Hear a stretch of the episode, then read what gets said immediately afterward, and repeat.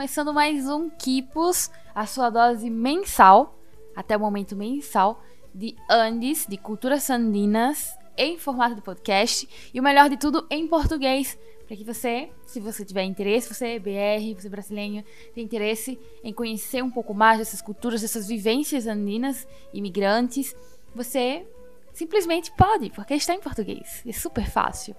E enfim, sem mais delongas, é, o tema de hoje ele foi inspirado numa thread, num hilo, num fio que eu fiz pro Giro Latino. E sobre o Dia de Finados pela América Latina, é que Não sei se dá pra ouvir. Dá pra ouvir? Eu um pouquinho, eu tô com um pouquinho da Índia aqui e ele tá cui, cui, cui, cui. Não sei se dá pra ouvir. Mas enfim, voltando. nos Andes a morte não é vista como fim, a morte é vista como mais uma etapa da vida. Logo, todos os anos, as almas visitam o mundo dos vivos e então altares são montados para recebê-los. Altares com muita, muita comida e dança e celebração. São doces, flores, fotos, saguaios e tantauauas, que são pães em forma de bebê, que caracterizam o Dia dos Santos na Bolívia e bem, como eu havia dito antes, eu estava produzindo a thread para a firma, para o giro, e aí eu, eu descobri uma coisa muito interessante, que isso não é só da Bolívia, de fazer as tantauauas, os pãezinhos em formato de bebê. Isso é uma coisa muito andina mesmo, é, da Colômbia, do Equador, do Peru em regiões desses países também fazem coisas muito parecidas. Tem o mesmo conceito de fazer pãezinhos de bebê. Pãezinhos em formato de bebê. Eu achei isso muito interessante. Então, para falar sobre esse tema, eu convidei a Fernanda, a Fernanda Soto, que é boliviana, que vai nos contar como que funciona essa celebração na Bolívia. E a gente vai ter a convidada do Equador. E eu tô muito feliz de estar tá falando com uma pessoa do Equador. A primeiríssima pessoa do Equador, que é a Sandra. E ela vai nos contar como é que funciona lá no Equador é, o Dia dos Santos, o Dia de Finados por lá.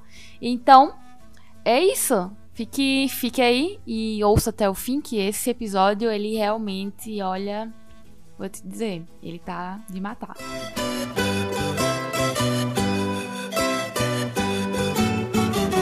É, então, meninas, quem quiser pode começar a falar, se apresentar, fiquem à vontade.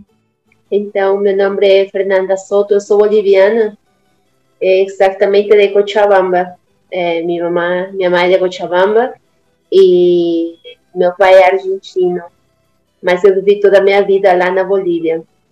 É, minha mãe é curandeira, rezadeira, parteira, com a qual eu aprendi né, todos esses os, os ritos do Dia dos Finados faz parte da nossa cultura também, é, é, da cidade de La Paz. E a gente tem essa tradição de fazer a festa para nossos finados, receber a nossos espíritos, nossos arraios, que como a gente fala em, em quechua, nossos arraios são nossas almas, né? Recebemos as almas de nossos parentes, de nossos amigos finados que já foram, e fazer aquela festa de celebração com pães, com comida, com doces, com leite, com tudo que fosse necessário. Né? Nesse caso, né, por exemplo, se fosse uma criança, é uma mesa branca, a gente coloca leite, coloca pirulito, só que uma criança gosta, né?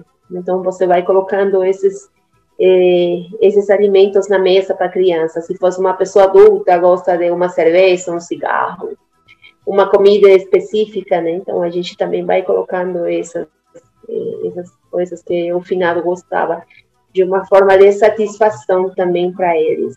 E cada detalhe nessa celebração, ela tem um significado.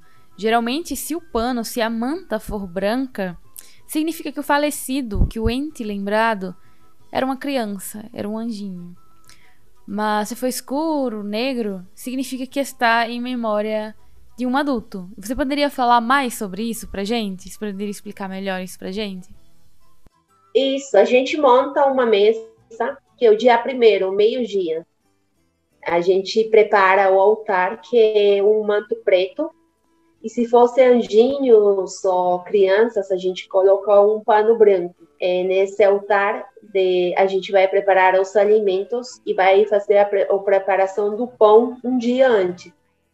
Que nossos pais se chamam as tantauauas. Tanta bem de veio, né?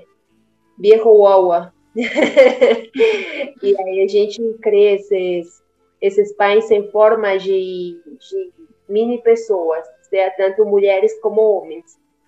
E nesses pães que a gente faz, a gente nem sobrou, né, mas a gente faz em diferentes figuras. Uma escaleira que é para os espíritos subirem e descerem no altar para poder comer todos esses alimentos e poder fazer encontro com nós. Também temos a lhama, que ele vai carregar todas as ofrendas que está levando, né? Ele vai levar água, comida, tudo. Porque vir do mundo de em cima para o mundo presente, ele cansa. No mundo andino, a gente tem três mundos: o Hanampacha, o Kaipacha e o Ukupacha. O que está em cima, o que está no meio, que é onde estamos atualmente presentes, e o Ukupacha embaixo. São os três mundos. Então, a escalera é para os espíritos descerem de Hanampacha ou Kaipacha, o presente. E a gente usa uma escalera na forma de pão, os formatos de pão que a gente usa. Sim. E a gente coloca umas mini caretas, umas mini carinhas, assim, nos pães, para identificar é, se homem, é mulher, é a chati. A chati, a gente fala os mais velhos. Então, meio-dia, a gente prepara tudo esses pães, flores, a gente coloca também canha, que é um lugar onde acumula água, porque os espíritos, quando chegam a esse mundo agora presencial, eles ficam com sede, com fome, e a gente tem que satisfazer todas essas necessidades que eles têm, preparando essa festa. Pós tudo isso, dia 2, meio-dia também, né, que você faz assim, é, como uma vigia para eles, não pode ficar as velhas desligadas, tem que ter uma lista com o nome dos finados, porque é uma forma de encaminhar esses finados, para identificar a quem que você está chamando. Está chamando a sua avó, está chamando seu tio, está chamando a sua amiga, quem que você está chamando? Então você identifica, você pode identificar com um nome, uma fotinha do finado. Tem nossos crânios de nossos ancestrais, né? O crânio que quando a gente, a pessoa morre, a única coisa que a gente mantém do corpo inteiro é a cabeça, o crânio, que é a parte mais importante. E incluso a gente na Bolívia tem uma festa que se chama as Niatitas, que somente se refere às, às cabeças dos finados. Então, também é um elemento que a gente coloca dentro da mesa e coloca as velas durante essas 24 horas. Até o dia 2, meio-dia também que vai ter a continuidade de 24 horas. Al dia seguinte, meio-dia, né, as almas vão começar a partir. Eles vão embora. E nessa despedida, a gente vai no cemitério, leva todos os alimentos, leva água, bebida, música. E no túmulo da pessoa se aproximam que são os rezadores, os que vão a rezar pela alma dessa pessoa. E eles normalmente fazem o rezo em uma língua que é aimara ou quechua, que é a nossa língua indígena na Bolívia. E esses rezadores vão a rezar pela alma dessa pessoa para ela ir em paz, né? Para ela poder partir em paz desse mundo, dos vivos para os mortos. Então, quando aquela pessoa está rezando e terminou de rezar por essa alma, eu vou oferecer um pouco de comida, um pouco de fruta, um pouco de pão para essa pessoa. E assim eu vou terminar toda a comida do meu altar em diferentes pessoas que vão rezando e eu vou doando esses alimentos para eles. Porque o espírito se alimenta mediante nosso corpo. Nós que estamos comendo essa comida dos espíritos, nós que estamos bebendo essa bebida dos espíritos, e eles bebem por nosso corpo a gente, quando dança para eles, eles estão dançando mediante nosso corpo físico. Então, uma forma também de reverenciar. Algo muito assim importante também para ressaltar é que quando uma pessoa é fresca, fresca falamos quando a pessoa tipo acabou de morrer, cumpriu um ano, faz um ano que a pessoa morreu. Esse ano a gente vai fazer um quintal de farinha de pão É muito pão, gente. É muito pão. A gente sai do, dos fornos assim, com, com cestos de pães. E as pessoas sabem que é o cabo do ano de uma pessoa que acabou de morrer, morrer fresca. E a gente começa a repartir o pão a troca de rezos. Porque essa pessoa, como está acabando, tipo, é muito fresco o ano, essa pessoa ainda está no ocupate, no mundo de embaixo, no umbral uma pessoa que precisa muito rezo, muita luz, emanando muita energia positiva. Então, essa é a troca que a gente tem. E isso a gente faz durante os primeiros três anos. Quando concluímos os três anos fazendo esse rito de fazer pão abundante, tudo isso, a gente compreende que já a, o arraio, a alma dessa realmente já partiu. A gente só vai relembrar da pessoa, só vai relembrar nessas atividades sem ter que fazer um, um quilo de pão. É, você sabe é, dizer como surgiu essa origem? De onde surgiu essa celebração de envolver os finados com essa prática de fazer pão e tudo? Essa prática que nós temos já bem nós outros somos diretamente descendentes dos incas. Os incas já, cultu já cultuavam seus ancestrais, porque antigamente os mortos eram é, eles embalsamavam ele, tirando todos os intestinos dele, e aí o corpo não, tipo, podia se manter em um cesto, ficado numa posição fetal. E esse corpo podia ser mantido durante muitos anos, décadas. E na festa, na década, na, na festa dos finados, eles pegam todos esses cestos para fazer aquela festa. Tem um mito que na Bolívia que é do tata dançante, né? O tata dançante é o espírito que vem com o espírito de todos os mortos, vem, faz a festa, tudo, e ele leva tudo embora, os recados para mais lá, para mais para lá, as comidas, as ofrendas, ele leva tudo, e ele leva dançando, e ele dança até morrer, né? Então, é um mito de como que vem a, a morte é numa forma de festa, porque é uma, é uma forma de reverenciar também a morte, mas também nós temos muita influência católica sobre isso. Porque além de que nós já tenhamos essa prática ancestral, é uma prática totalmente crística, que vem da parte católica. Mas como nós fomos colonizados pelos espanhóis, né? Então a gente teve essa mistura entre nossa cultura e a cultura católica, que acabou se misturando. E na Bolívia, quando você vai no cemitério é, e tem sempre uma igreja dentro do cemitério, o padre é obrigado a sair e começar a vencer a todos os crânios de nossos ancestrais. Então aí você percebe, mas como assim, né? A Igreja Católica consegue fazer isso? Pois é. A gente re, tudo o que é nossa cultura sem ter uma mistura com aquela cultura católica, crística. Mas quando tudo isso acaba juntando, acaba fazendo do mesmo modo que eles também entendem a nossa cultura, assim como nós entendemos a cultura deles também, de onde que vem isso. Então, é nesse dia, eles saem, começam a vencer os crânios com água bendita, né, para o espírito não se incomodar, a família e coisas assim. E então acaba tendo assim um pouco entre a cultura católica e nossa cultura, que é totalmente resistente os povos indígenas andinos sempre celebraram a festa dos mortos. Com a chegada dos colonizadores, é, a tradição se fundiu, a tradição se mesclou com a data católica de Todos os Santos, e por isso o nome de de Todos os Santos. Enfim, é, isso é muito interessante se observar, porque na Bolívia há um sincretismo gigante, não só na Bolívia, né? Mas existe muito forte em todas as celebrações carnaval, por exemplo, existe a Diablada, que é um exército de diabos liderados por um anjo, e todos bailam aos pés da Virgem, da virgem e para a Virgem. Então, são histórias muito interessantes de secretismo, e além do mais, de, de resistência até, de resistência, para tentar manter, para tentar disfarçar ali e manter as suas culturas ancestrais, que eram muito mal vistas é, pelos esses por esses conquistadores, como falam, né, que na verdade são invasores, são colonizadores espanhóis, é, para resistir. E acabou que se mesclou muito disso. E o sincretismo é realmente isso, né?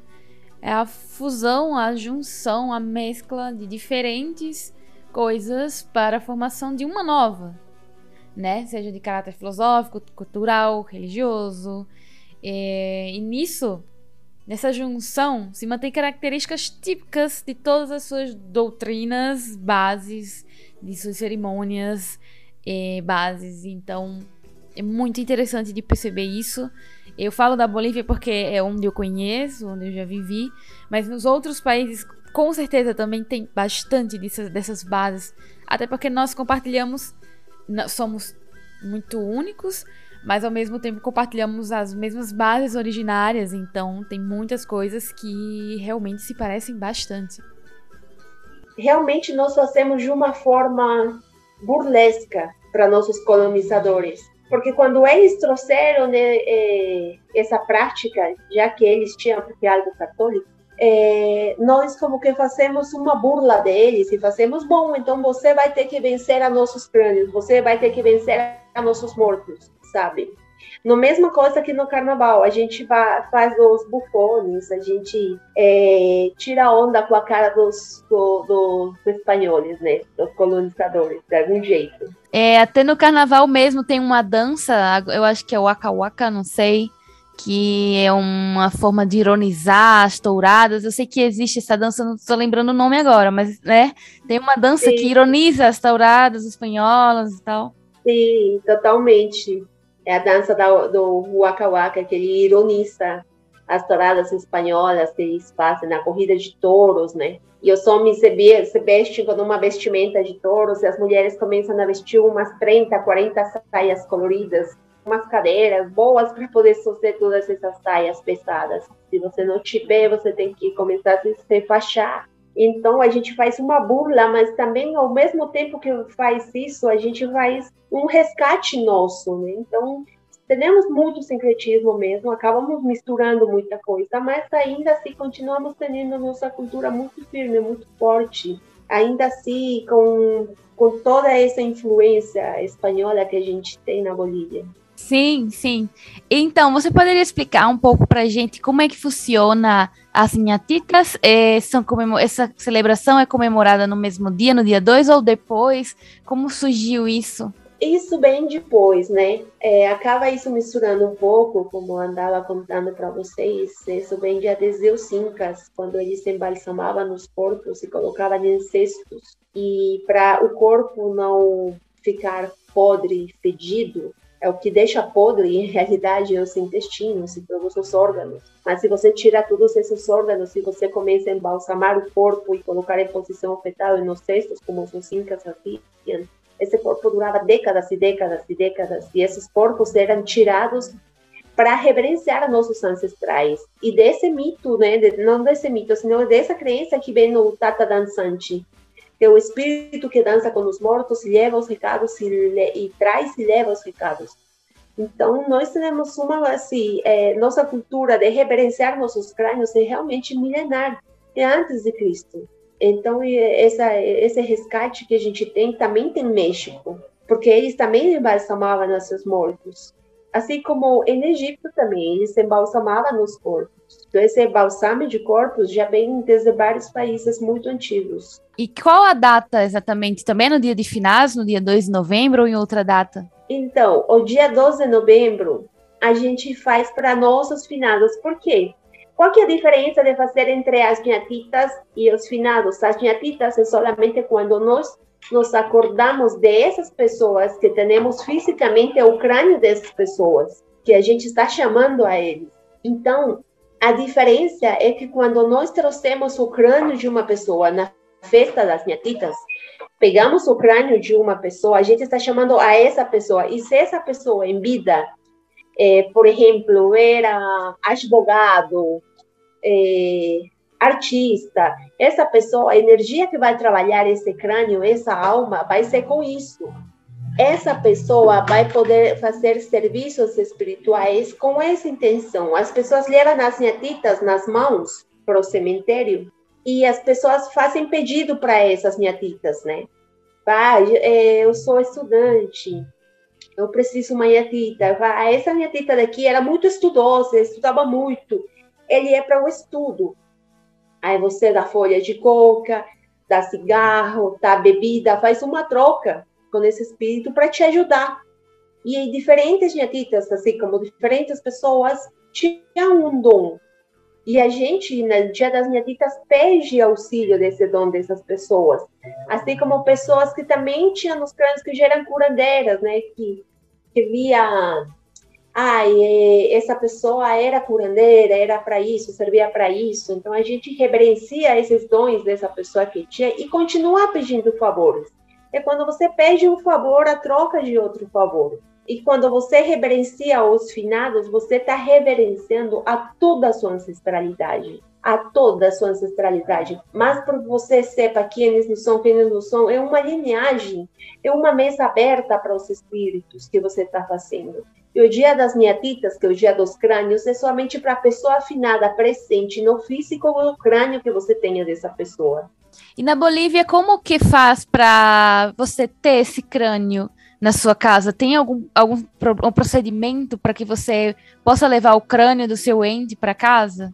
Normalmente passa de 15 a 18 anos a pessoa que está enterrada. É, quando cumpre esse prazo, você vai no cemitério, eles desterram o corpo e você pega um vê os restos de seu ente querido. Nesses restos, você vai levar para eles virarem cinza. Somente que você pode fazer isso com todos os ossos debaixo da cabeça a cabeça normalmente você guarda e as cinzas de seus ancestrais você pode guardar também com você ou como você pode deixar no cemitério nas caixinhas menores, né? Mas o crânio vai ficar com você e aí você pega um pano branco e você leva para sua casa. E é como que é, você esteja levando um ente querido. Então você vai para casa com flores, com a família e fala: Ai, é sua tia, ó tia, bem-vinda para casa, venha para casa, fique com nós. Você está aqui agora com nós, tem comidinha, tem auinha, tá tudo certo, tem família. Você conversa com a alma como se realmente ele estivesse vivo. E você leva para sua casa. E esse esse ritual de poder receber seus ancestrais em pano branco e levar para casa, fazer tudo isso, é algo que é, atualmente a gente tem muito forte na minha família, eu tenho de minha avó, de minha tia, de meu bisavô e de um primo meu que ele morreu muito jovem. E a matriarca da família é que faz cuidado de todos esses crânios, né? Da família que já morreram. Assim como se um dia minha mãe também é, falecesse, eu vou ser responsável de manter esses restos, esse crânio da minha mãe e poder colocar como parte das minhas ancestrais, das famílias. E, e, a minha mãe, por ser fato de ser curandeira, benzedeira e toda essa linha dela que tem, então é muito assim importante manter o crânio dela para ela continuar trabalhando o que já está trabalhando agora no presente, mas também quando ela foi embora, num plano espiritual, continuar auxiliando. Então, é o que é faz um, um, crânio é continuar fazendo a linhagem de trabalho da sua família e você poder ajudar a outras pessoas também com isso. Então, na Bolívia, de, passado 18 anos que uma pessoa fale, é, faleceu, você pode desenterrar para queimar. É isso? E você é, tem a opção de, de levar para casa o crânio. Eles oferecem essa opção para você. É uma opção para você, porque você pode queimar tudo o corpo e ficar só com as cintas, ou você pode ficar com o crânio. Isso é opcional, né? Cada família faz opção. Também tem famílias que não desenterram mais, tipo, deixou fixo a pessoa. Por que, que eu falo depende de 15 a 18 anos? Porque o tempo certo que quando você tira o corpo, realmente tem os ossos. Pelo menos o crânio ter mais um pouco mais limpo, sabe? Porque normalmente, assim, se você tira o corpo, parte do crânio, e você vai ver que ainda tem tecidos, e que o osso não está simplesmente osso, você tem que fazer um tratado, um cuidado, um fervido com cal e tudo isso para poder manter, porque senão, se você tira com tecidos, eles vão criar uns vírus e vai criar umas mini bactérias também e vai comendo o próprio crânio e, e não vai ter nenhuma conservação boa. Então, é meio que essa prática ela é, ela é bem ela é aceita assim pelo governo, já que ele oferece já tem essa opção de você pegar a Ucrânia. Então é algo que é comum lá na Bolívia, na verdade. Virou parte da nossa tradição. Todo todo mundo tem as nietitas quando que trabalham, os mesmos curandeiros lá na Bolívia trabalham com as nietitas, pedindo favores, fazendo favores para as pessoas também. Então, ele foi aceito porque faz parte da nossa cultura e isso já faz de uma forma milenar, né? Não é algo novo. Sim, é interessante perceber como essas políticas que existem na Bolívia, eles reconhecem essas práticas ancestrais, sempre valorizando essas coisas que vieram antes, bem antes, né? Essa herança ancestral que a gente tem, é algo que é impensável se a gente vier trazer para o contexto do Brasil, por exemplo, né? Por isso que eu faço essas perguntas, assim, é, para as pessoas entenderem a, diferen a, a, a, diferença enorme que existe da Bolívia para cá, porque se você pensar nessa situação para o Brasil, é algo que acho que nunca que eles iriam permitir isso, né? É verdade, é, é totalmente oposto, diferente, né? Aham. Uhum. E essas diferenças que, que fazem ser tão interessante assim esse tema, por exemplo, porque aqui no Brasil, dia de finados é bem diferente do, do, do, da celebração, das celebrações que existem na Bolívia, né? Sim, totalmente. Eu moro nove anos já no Brasil e nesse tempo é, aqui você vê mais uma prática de fora, de Halloween. Né? Isso. E não assim mesmo uma prática ancestral. Então aí você pode perceber que é muito mais para fora que para dentro e bem mais distante, né? Porque países, por exemplo, como Bolívia e Equador são muito mais próximos do Brasil do que essas culturas que o Brasil, é, aspas, herdou, assim, pegou para si.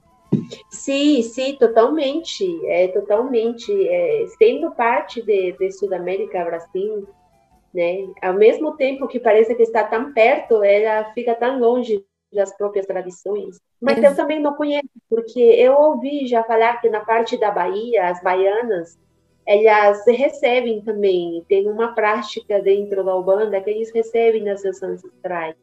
Mas eu não sei muito sobre isso. Ah, entendo, entendo. Eu também não. Confesso que também não, mas, assim, de modo geral, no Brasil, a celebração que existe no Dia de Finados, ela é totalmente católica. É, ou então essa, essas práticas de Halloween mesmo, né? Sim, totalmente. E só falando algo que você me havia perguntado e fiquei falando, era você se me perguntar no seu dia das nietitas, que são nos crânios, e o dia dos finados é o mesmo dia. O dia dos finados é para o dia 1 até para o dia 2. E o dia das, da, das nietitas é o dia 8, 8 de novembro a gente faz o festejo só das nietitas. E por que não pode ser no mesmo dia? Porque o dia dos finados a gente está recebendo a todas as pessoas que morreram. A gente está recebendo todas as almas, ah. né? Eu estou mais aberta. O dia das nietitas, você está chamando a pessoa, sabe? Com o trabalho dessa pessoa que tinha. Então, é algo mais direcionado não é algo que se junta numa festa assim como tão forte do dia dos, dos finados. Lógico que a gente reverencia, mas o dia 8 a gente só faz para eles. Tipo, a festa é só para os crânios, para as netitas, para essas que a gente tem fisicamente. Então, retomando sobre o dia 1 e 2 de novembro, dia de, de finados, ou dia de todos os santos, é, essa prática de, de, fazer os pães, de fazer o altar, e fazer os pãezinhos em formato de, de, mini pessoas, de bebês, de crianças, e fazer a lhama, fazer a escade, é, as, as, escadas, né, para que eles desçam e para que eles subam de novo. A lhama também tem os cavalos, não é? Sim, justamente o cavalo, a lhama, tudo são esses animais que vão carregar as ofrendas. E aí, é, ao, ao montado o altar, é, a gente coloca, faz os pratos que, que o falecido é, mais gostava também, né? Além de cigarro, bebida, pratos que ele mais gostava para agradar, né? Sim, você vai agradar, você vai lembrar, ai, aquela pessoa gostava disso, aí você vai fazer questão de colocar isso, porque é uma forma de relembrar da pessoa querida, as pessoas, a coisa que ele gostava. Então, é ter mimos, né? Mimos com com coisas que eles gostavam. E essas comidas, o que é que, que faz depois com elas? Eu sei que não pode comer no dia primeiro, não é? Não, você só pode comer o dia 2 pós meio-dia, porque meio-dia tá umas partes, né? Então, depois que eles partiram, você vai levar no cemitério as comidas, tudo que você tenha para colocar no altar. É, e aí, os, reza, é, os que ficam rezando, né?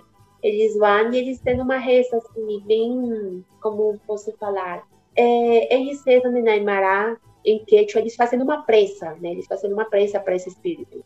E aí você, a troca dessa reza, você dá alimentos para ele. E muitas vezes que você não consegue, eu lembro que minha mãe, muitas vezes a gente não conseguia ir no cemitério porque estava muito cheio, coisas assim, no altar também não era muita coisa.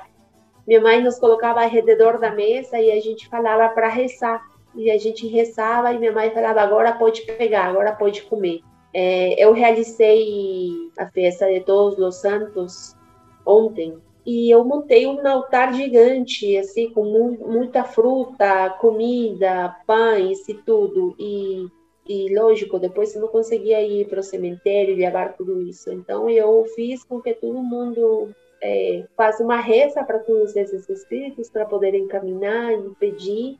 E depois eu reparti todos os alimentos para todas as pessoas. Assim, pode pegar o que você quiser do altar porque se essas pessoas estão comendo, eles estão comendo pelo espírito, então eles estão alimentando esse espírito, porque eles não podem vir comer, né? Então nós fazemos essa função. Quando quando eu era menor e eu estava na Bolívia e eu presenciei, acho que duas vezes só essas celebrações, mas era muito nova. Mas eu lembro que falavam que comer isso, comer essas comidas que você, o prato que você fez é, para o seu ente querido, é, perdia o gosto, algo assim que não era para comer, porque perdia, perdia o, gosto da comida, o cheiro, e o ideal seria que você jogasse fora. É, isso cabe de cada família a cada família, como ah. que você vê, né?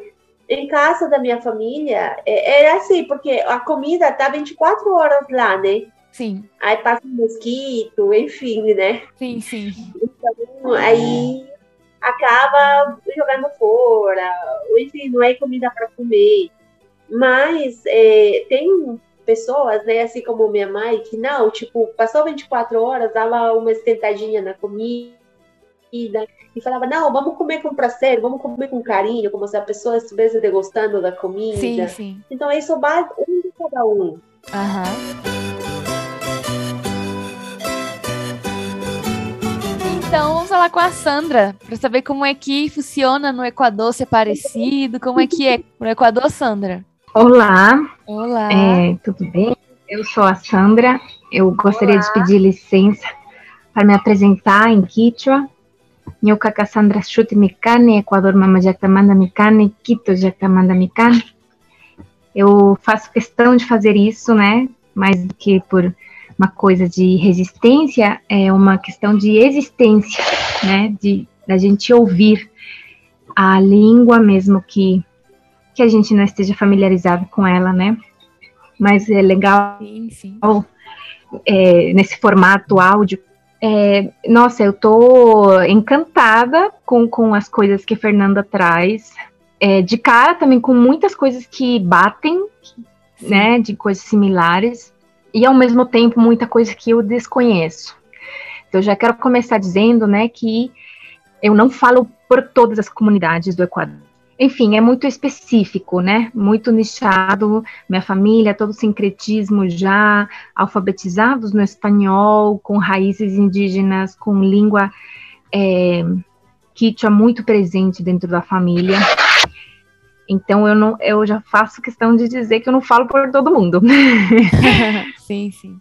E bom, como eu ia dizendo, né, eu fiquei encantada com o relato da Fernanda, muita coisa que eu desconhecia, muita coisa que é muito familiar, muito similar. Então, sobre o, o dia do, dos finados, o dia dos mortos, né, é, eu acho que do jeito que a gente celebra um dos pãezinhos, da, da, da bebida e tudo mais, foi uma forma que, que as comunidades foram encontrando para conseguir é, perpetuar os costumes de celebração que eles tinham antigamente. Então, o que eu sei é que, pelo menos o povo especificamente, né, um dos de tantos povos que tem, o povo Quitucara, que inclusive é daí que vem é, o nome de Quito para a capital do Equador, que é a cidade que eu nasci. Então, o povo Quitucara, eles é, realmente, o 2 de novembro era entendido como um dia portal. Um dia portal onde se abria esse espaço, né? E a, o costume deles era, de fato, desenterrar os mortos. Então, realmente, é, eu não faço muita questão, é, tipo, não sei muito como é que era isso tecnicamente, né? De fato, tira a terra, ou era de fato aqueles outros colunas onde você somente enfia o caixão, não faço muita ideia como é que é, mas eu sei que é o costume, antes inclusive dos incas, é, porque esses povos vieram antes dos incas, né, eles já moravam aqui, eles desenterravam os mortos, então, aí, claro, vieram os incas, a gente se juntou todo mundo com eles, e logo depois veio a colonização europeia, espanhola especificamente, e eles foram catolizados, ou feitos a, a religião da época europeia. Então, é, no momento dessa crise de identidade, de como eles conseguirem perpetuar as celebrações que faziam parte da origem deles, dessas comunidades, né, especificamente, é, eles foram se adequando, então fazendo a comida, fazendo pães e tudo isso foi uma busca de perpetuar essas, esses costumes que não são nem incaicos, né, da época dos incas, é muito antes, os povos que já moravam aqui na América Andina, né, antes da invasão dos incas. Então isso é muito interessante, né? Também está baseado no pensamento após a morte. Existe outra vida que ela é diferente da nossa, porém continua sendo vida e as pessoas são muito mais humanizadas, vamos dizer assim. O, o morto, o falecido ou a falecida acaba sendo mais humano, mais perto da gente. Ele tem fome, ele tem sede, ele gosta de roupas, inclusive levava a própria esposa, que é surreal de que quando falecia o marido, a esposa era enterrada viva. Então é um pensamento Sério? de fato é verdade, é, é triste. Não acontecia o contrário. Então, ah. quando a mulher morria, o cara não, o cara não ia junto com a mulher. Porém, se o homem, né, ele Sim. falecia, a mulher era enterrada também junto. Nossa! Então, é. Enfim, né? Então é, é, muito curioso pensar, né? Essa distância menor que existe no pensamento entre vida e morte. E, e eu acredito, né, que esse dia dos 2 de novembro, Dia dos Mortos, é, é, era um portal, uma grande porta de, de acesso, né, com, com muito, muito similar do jeito que Fernanda trouxe, desse contato com as pessoas que já se foram, de um jeito muito humano. isso, é, isso é muito, muito lindo de saber. Então, é, os pãezinhos, que chama uaua de pão, essa palavra já é produto de um sincretismo entre o espanhol e o quichua. Porque o uaua significa criança em quichua e pão significa pão em espanhol, tanta, que é tanta significa pão. Então essa palavra já é uma mistura, uaua de pão, né? ninho de criança de pão, menino de pão, uma coisa assim. Então ela foi feita dentro das famílias, era o, a, o pão, né? Agora todo mundo compra na padaria e tudo mais, mas a, o costume, né, era de se juntar todo mundo, realizar, fazer o pão mesmo. E de, de moldar, né, crianças com as características, era justamente para as crianças que tinham falecido. E a colada morada, que seria uma eu sempre tenho muitas dificuldades de explicar o que que colada, porque para mim é assim, fez parte antes assim, minha mãe já tomava isso quando estava grávida, então, Nossa. então, sabe, isso não tem aqui, essa cultura não, não tem aqui no Brasil. Uhum. Vamos dizer assim, colada é como se fosse um mingau um pouco mais líquido, o mingau aqui é de aveia. Sim. É, porém, colada lá existe de muitas coisas. Então, colada de uma farinha específica que chama mote, colada de aveia, colada. E aí tem a colada morada, que é uma bebida feita à base de o milho roxo, por isso ela tem essa cor morada que significa roxo. Ah, é como a chicha. como se fosse uma titia, Ah, mas é, é diferente, porque a Ah. titia ela, ela tem essa tendência a ser mais alcoólica e eu acho que a titia é feita com o milho mesmo e a colada é feita com a farinha do milho. Então ela vem mais grossa, talvez. Eu sei isso por fontes reais mesmo, que a colada já ela chegou a ter até 25 ingredientes, Nossa. que é uma coisa absurda. Se me pedir para falar, não vou saber, mas eu sei que tem muitas especiarias. Então, uma coisa, sabe, assim, cada família tem um segredo da colada de cada família e tudo mais. Tem muita fruta, então tem o babaco, que eu não me lembro ter visto aqui no Brasil, como se fosse um babaco, como se fosse um melão, talvez, e várias outras frutas que, que, que são das alturas. Então, essa bebida também é, representa a mistura da- das três regiões do Equador, que tem uma região do litoral, muito forte cultura afro, é, afro-colombiana, afro-equatoriana, muito, muito presente. A região central, que é a Serra, os Andes, e a região amazônica. Então, essa colada tem, por exemplo, três ingredientes principais, vamos dizer, né? Que seria o abacaxi, que ela se dá em terra quente, por isso que aqui no Brasil tem muito abacaxi, Sim. que lá tem regiões litorâneas. O da parte da serra tem o mortinho, que é como se fosse uma mora, como se fosse um, sabe, parece jabuticaba, amora, mas não é de gosto, só de aparência. É uma bolinha preta. E a parte da Amazônia com o espingo, que o espingo é um vem sendo um tempero, uma especiaria, que é, um, é uma, uma parte da, do tronco da árvore, de uma árvore de lá, né, especificamente da, da região amazônica. Então também tem isso, né, de que a colada morada é uma, uma bebida nacional, e, enfim, tem isso também. E tem muito o lance, mais do que preparar a mesa dentro de casa, né, como o caso que a Fernanda trouxe, né, que é muito, muito lindo, é o fato de você visitar o morto no cemitério. Então, muito, muito, muito forte você, dia 2 de novembro, você vai no cemitério para visitar alguma um familiar, qualquer pessoa, amigo, família, parente, pai, filho, o que seja, e você vai levar a comida e você vai comer no cemitério. Né? No Equador eu nunca, nunca ouvi falar, de fato, eu, isso eu, né? Pode ser que tenha, de não comer, ou de comer depois de certo horário, essas coisas eu, eu desconheço.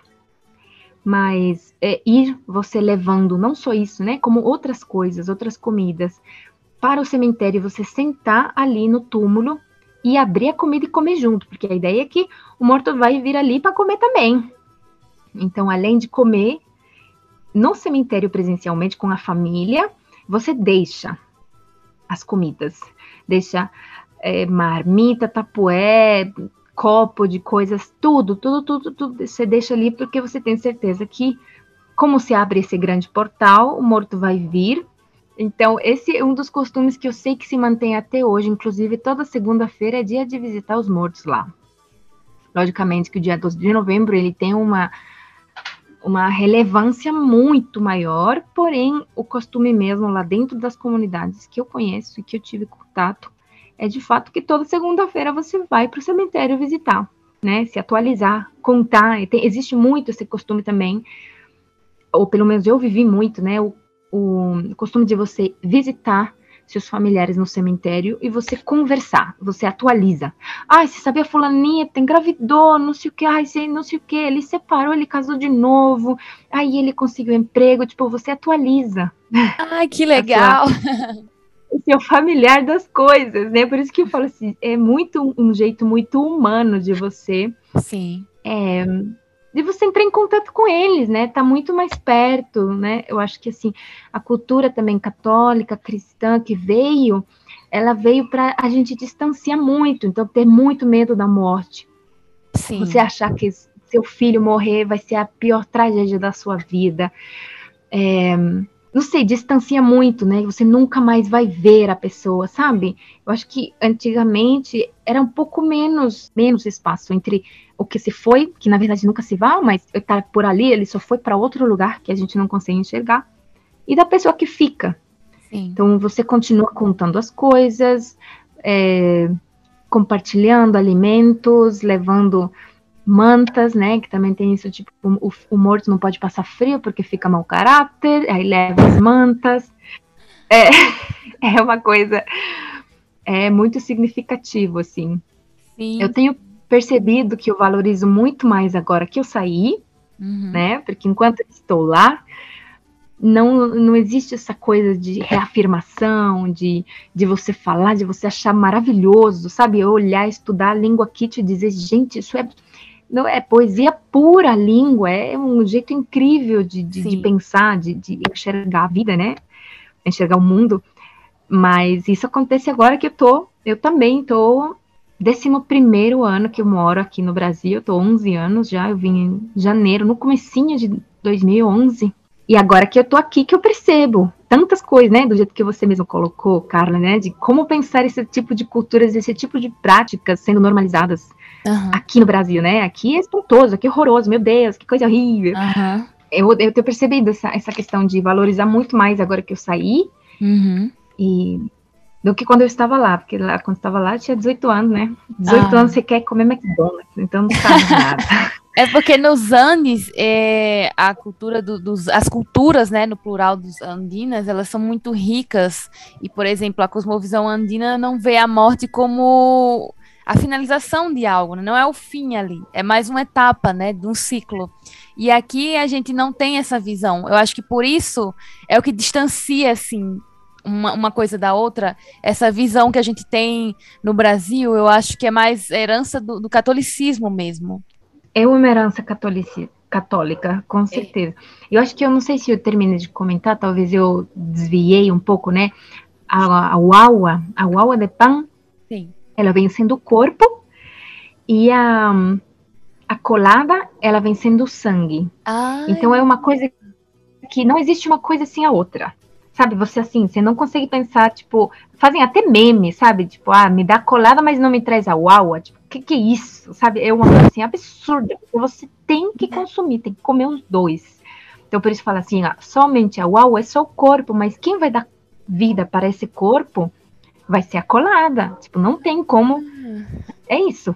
E ao é mesmo tempo separado. lembra muito a prática da igreja também, né? O corpo e o É, sangue. exatamente. Mas eu acho assim que essa prática da igreja, de- da colada com a uaua, especificamente, já é quase. Eu tenho assim, eu teria que pesquisar, logicamente, mas eu tenho certeza de que é, isso já é uma prática para resistência, para resistir à invasão católica, Sim. à colonização. Tipo, eles deram um jeito, não vão fazer outra coisa para conseguir é, celebrar as coisas que eles já celebravam. Sim. Antigamente, não é que não celebravam, logicamente que eles celebravam, mas era muito mais um banquete, era muito mais de fazer muita comida, muita coisa e levar para o cemitério, e você ficar o dia inteiro lá e leva a criança, todo mundo tá ali feliz, conversando com a pessoa que já se foi, Aham. mas especificamente, sabe, esse duo, assim, essa coisa assim, colada igual, porque é muito similar com o, o, a, a hóstia, não sei o nome, do- que você toma na igreja, como vinho, né? Tipo, Aham. tá muito, muito, muito similar É muito mesmo. similar. E sim, é realmente, eles, inclusive na, na língua quichua, não existe a palavra sobrenatural, né? Então é uma questão difícil de entender, difícil de explicar. Quando você diz, não, eu converso com muita gente que fala quichua como primeira língua, para a gente fazer pontes Sim. linguísticas, né? De como, é, através da língua, eles entendem o mundo. Então, eu quero me aproximar da língua também para me aproximar do ponto de vista de, de mundo que eles têm, né? Então, quando a gente falava de coisas sobrenaturais, que a gente entende de sobrenaturais, aí você tenta explicar. Eu falava para a Cissa, né? Que, que é uma linda, assim, a Cissa. Falava, Cissa, não, sobrenatural é assim, tipo uma coisa que não é natural. Tipo um morto. Aí, aí ela dá risada, ele diz, nossa, tem algo mais natural do que o morto? Aí diz, não, pensa, tipo uma aparição. Aí diz, nossa, mas tem alguma coisa mais natural do que uma aparição? então, realmente, uma, uma coisa difícil de entender para eles, de que existe alguma coisa fora da natureza, Sim. fora, extra, sabe? Tipo, sobrenatural. Não existe na língua. Em Kit não existe uma tradução para dizer sobrenatural. Tudo é natural, tudo tá ali com eles junto. Vocês podem não estar tá vendo, mas que a vovó tá aqui, ela tá aí. Não. Entendeu? É, é muito lindo. Eu acho mágico, assim. Sim. Lindo. sim. Eu acho, desculpa, eu acho muito lindo é, o que a Sandra vai conversando, como que tem vocês também terem esse amor por seu finado, né, de tratar com carinho, de que não pode passar frio, de uma forma de resistência de povos andinos. É, e como eu ia falando, que a gente obrigar o padre a vencer nossos crânios, né? Parece uma forma bem pagana, mas ao mesmo tempo tão parecido, tão com tanto sentimento de resistência ainda. Eu acho assim maravilhoso. Isso é verdade. Eu, olha, eu desconheço de práticas parecidas com a que você, Fernanda, contou, né? Dos, dos crânios, de, de, todo o procedimento de resgate. Isso, hum, olha, pode até ter, mas eu nunca ouvi no Equador.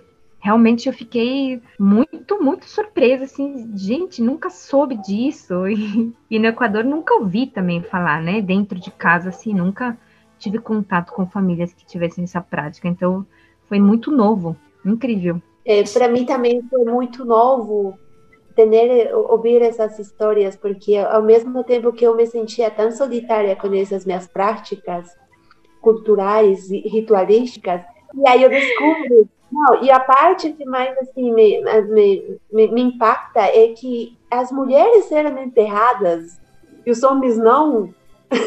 as mulheres eram enterradas vivas, é isso?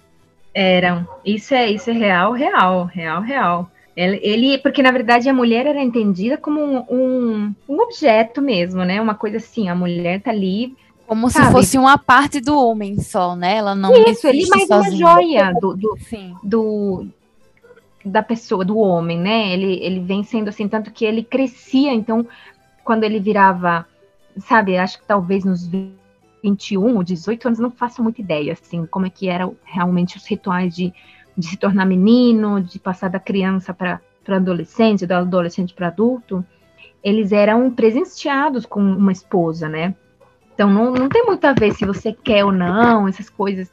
O cara era presenteado com uma mulher, e se aí se ele alguma coisa enterrados junto com pertences, com, com joias, com vasos de cerâmica, de, de argila, tudo isso, ia todo mundo junto. Então, acaba que ela também era meio objetificada aí, né? É pesado. E aí é muito, muito legal também, porque essa questão da, da cultura, da, da, colada, né? Da colada e da guaua, por exemplo, eu vivi uma coisa um pouco diferente, né? Porque era assim, sempre no 2 de novembro vai ser um bunker em todas as padarias, todas as cestas de, de aniversário. Nossa, você vai ter tipo, muito isso. Em todo lugar, todo shopping vai vender. Apesar de que minha avó é muito, muito, muito católica, minha mãe já, é, já era rebelde, que não quis batizar, que não quis fazer nada. Ela faz colada morada o ano inteiro. Ela faz questão, tipo, nossa, é abril. Que vontade de fazer uma colada morada. E ela faz, e ela não tá nem aí. Mas a colada. E em casa, por exemplo. A colada morada, é uma então, coisa... é uma bebida para se tomar só no dia de finados? Sim, com certeza. Você não vai achar em outro, é, em outro momento. Ah, eu vou numa padaria. Você pode me dar um, uma colada morada? Não existe. Só no dia de finados. É, lá na Bolívia, a gente tem uma bebida que é a base de, de a chicha morada, né? De roxo, que se chama api, api morado. E no Peru eu conheci também, tem uma bebida que também é de chicha morada, que se chama mazamorra, que ele é um pouco grossa e eu acho que deve ser algo mais parecido com a bebida de vocês, porque ele é, tem muito, muitas frutas fervidas junto. Não sei que, que, que expectativas tem, mas ele é muito mais grossinho e ele tem um, um sabor bem especial. E nosso app de nós também é um pouco assim, mais grosso, mas é com laranja, canela e cravo. E a gente come com pastéis de queijo. E então é algo assim que a gente toma muito também, todos os dias, se a gente puder, nosso café de manhã. Tomar ela quente ou, ou fria, tanto uhum. faz. Se hum. tiver acabado de fazer, você vai tomar ela quente. Se passou um tempinho, esfriou, você vai tomar ela fria, tá? tá tudo bem. Ela tem também canela, nunca vi com laranja. Não deve ficar ruim, deve ficar maravilhoso, na verdade. Tem, é, nossa, muitas frutas, muito cravo também. É muito boa mesmo. Ah, eu vim aqui que eu, eu, pensava que era parecida a colada com uma ticha, mas não. Não, é porque a titia, originalmente, a titia é alcoólica, né? Ela é para festa para é, ficar alterado. Mas a colada morada não. Ela não, não nunca teve nada a ver com bebida alcoólica mesmo, é bem diferente. E foi engraçado que eu, eu me formei na Unesp, né? Eu fiz faculdade, aí eu tive o recital de formatura, porque eu sou musicista. E aí foi uma das poucas vezes que minha mãe veio para cá, para o Equador. E era 5 de dezembro. O, o recital foi 5 de dezembro. Minha mãe falou assim: Nossa, deixa eu levar uma colada morada para as pessoas experimentar. E ela fez questão de trazer, eu acho que alguns ingredientes ela conseguiu trazer que é difícil trazer ingredientes frescos, né? Na, você não pode fazer isso, não pode. Eu estava muito na correria do recital e ela conseguiu fazer uma panela de colada morada, a gente colocou em copinhos, tudo lá fora, para todas as pessoas que tinham ido assistir. Então, pelo menos todo mundo que experimentou, alguma pessoa vai saber que já tomou colada morada. Isso era para ser dia dos mortos. Mas não, era 5 de dezembro. não, vou dar uma colada morada para todo mundo comer. Na verdade, minha mãe, ela faz o ano todo. Uhum. Bate à vontade, ela faz. Mas é uma coisa muito específica, tanto que todo mundo dentro da própria família estranha. Tipo, como assim está fazendo isso fora da época? Então é uma coisa muito particular. Particular da sua na casa. Na verdade, assim, é, é, na verdade, assim, agora, pelo que eu sei, final de outubro já tá tendo. Padarias, tudo isso você reserva com antecedência, porque fazem pouco, né? Imagino, mas é, agora eu sei que ela não é consumida somente, sabe, assim, exclusivamente em um dia no ano. Agora, desde final de outubro, do, da metade do mês para o fim, assim, já, com, já começa. As padarias começam a oferecer, os restaurantes começam a oferecer. E acho que deve, e fica também um pouco depois do dia 2. Não ficou tão estrito agora. Hum. Como é. É, virou turístico, então você vai nos lugares específicos, sabe? Vira uma coisa assim, um pretexto, como tem o feriado, inclusive, de você sair para algum restaurante, uma coisa assim, para consumir. Sim. Então agora acredito que até depois do dia 2 ainda tem. Ah, entendi. Então, mas a, a bebida em si, ela é a bebida para se tomar na, nessa data específica. É, exatamente. Mas não é tão específico assim, tipo, somente um dia. Já uhum. começa antes, já, já, já é o boom, sabe? Tipo, ah, começa a colar morada. Então, já começa. É, já começa. Ai, então, nossa. É... Bacana. Inclusive, eu vi que, como eu te falei, que ela já chegou a ter, né, 25 ingredientes. Eu ouvi falar também que é, ela é um símbolo do país. Sim. Porque, nossa, eu, eu, queria muito saber o nome da pessoa específica, mas é, é um historiador, alguma coisa, um estudioso de alguma coisa relacionada à antropologia que ela disse que através da colada morada você pode conhecer os, os ecossistemas do país. Nossa! Então, não só as regiões, né? Não somente as regiões, mas os ecossistemas, porque é, é as frutas, a variedade, o maíz, né? O milho, que é, é muito louco. então, é, acho que a gente já está chegando ao final desse episódio. Acho que foi um episódio bem rico, bem diferente, né? Adentrando aí das culturas de, de países como a Bolívia, como é, o Equador. Eu sei que no Peru também tem práticas bem parecidas. Enfim, nesses, nesses países andinos, eles compartilham, assim, cada um tem sua particularidade, né?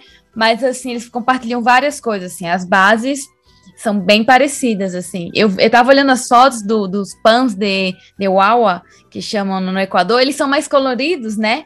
Eles são mais coloridos do que na Bolívia. Na Bolívia tem a mascarinha e tal, a caretinha em cima, e depois o pão é normal. E no, no Equador, o pão, o corpo do pão, assim, por assim dizer, é mais colorido, né? Eles colocam umas tintas coloridas, achei bem diferente nesse sentido. Exatamente, isso está relacionado porque você está representando crianças. Agora, claro, assim, antigamente, né, era só o pãozinho mesmo. Hum. Agora eu sei que tem muitas coisas, assim, tipo recheio de goiabada, de geleia, de doce de pêssego, doce de não sei o que, de abóbora. E, Muita variedade, assim. E vocês doce, é. também recheiam? Porque eu acho que eu vi isso em algum lugar, que vocês recheiam o pão. Ou não? Sim, sim, Ah. sim. Muita, muita variedade. Ela, a, a uau, geralmente, agora, que qualquer uma que você compra, vai ser recheada de doce. Nossa, que goiabada. Goiabada, goiabada é clássico, é. Gente Inclusive falam que, que o, o começo, né, nos inícios, nos inícios, antes não era nem um é, pão. Era um- uma, uma, como se fosse uma tortilha, uma coisinha assim de abóbora, se não me engano. É, de abóbora, e que tanto é que as primeiras uauas de pão, elas tinham doce de abóbora como recheio. Entendi. Nossa, bem diferente mesmo, ó. Bem diferente quando você pega pra, pra, por contexto aqui do Brasil, aí que é muito diferente mesmo, né? É, a gente tem umas carinhas, né, que a gente coloca em nossos pães. E a gente estava refletindo sobre isso, mais nesse mês marrom, né? Sim. A gente estava vendo que nas caritas não tem, todas são brancas. E a gente é, teve, né, aquela ideia de querer pintar as carinhas color marrom, porque eram todas brancas.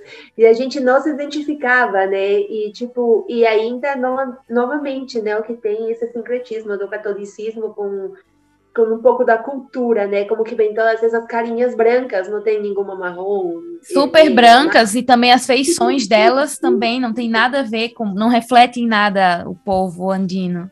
Sim, nada, nada. As a- a- é tanto que até os cabelos, né? Os cabelos é tudo onduladinho, assim, pregadinho. É, é bem espanhol, né? É, parece aquelas figuras de anjinhos, né, de igreja. Sim, sim, assim, isso mesmo, né? Então, tipo, não tem nada a ver, não, a gente não se identifica com isso, mas novamente a gente faz essa, essa misturagem louca que só a gente consegue fazer, né? Aham. E vindo da Sandra, meu, novamente, eu fiquei impactada com essa história de que enterra na mulher, e enfim. e aí, a gente, quando conversa com muita gente de fora, fala: Nossa, mas os sandinos são muito fofinhos. Eles têm uns colores tão fofinhos. E, gente, eu acho que nossa cultura é muito pagão, sabe? Ah. Assim, realmente, muito pagão. Eu me sinto tipo os, os vikings, sabe? A gente o Cinca, tipo, cortava na cabeça, as mulheres abençoavam com sangue a terra. Gente, é, é, eu acho que a nossa cultura é tão quão forte resistente em todo tipo de sentido e pagão, só que a gente consegue até pegar esse lado do, do catolicismo e trouxer para nós de uma forma de bênção também, né? Uhum. Acho que foi um- foram criando-se formas de, de resistência, né?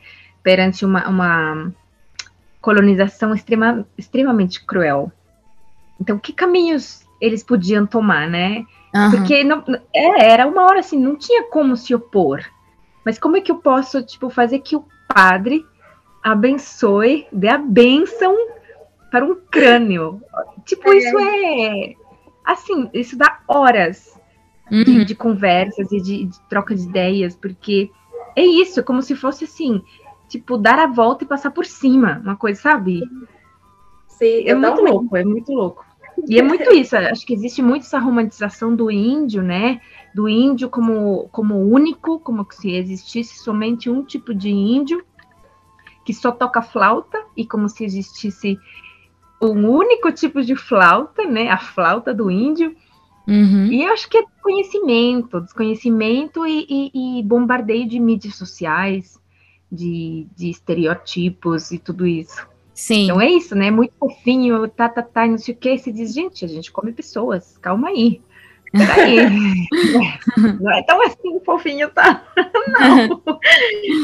Exatamente. Então, gente, estamos chegando ao fim de mais um episódio. Eu queria agradecer imensamente as minhas convidadas que tornaram esse episódio tão rico culturalmente, tão especial, compartilharam suas vivências com a gente sobre a celebração de todos os santos, eh, que todos, os- todos os santos é uma tradição, é um legado de nossos ancestrais, um costume que sobrevive à presença da união familiar. E é uma prática de valores sociais da comunidade andina como o Aini, solidariedade e reciprocidade. Isso é muito lindo de se ver na prática, nos nossos costumes, nos nossos ritos. E é isso. Se você gostou do Kipos, você compartilha, você pode postar no stories e me marcar, não sei. é, você pode mandar um feedback. Se você tiver alguma sugestão, algo para melhorar, sugestão de convidado também, de tema, manda uma mensagem. Eu tô sempre pelo Twitter, tô sempre pelas redes sociais. É fácil de me achar, vou colocar na legenda. E é isso. Até mais.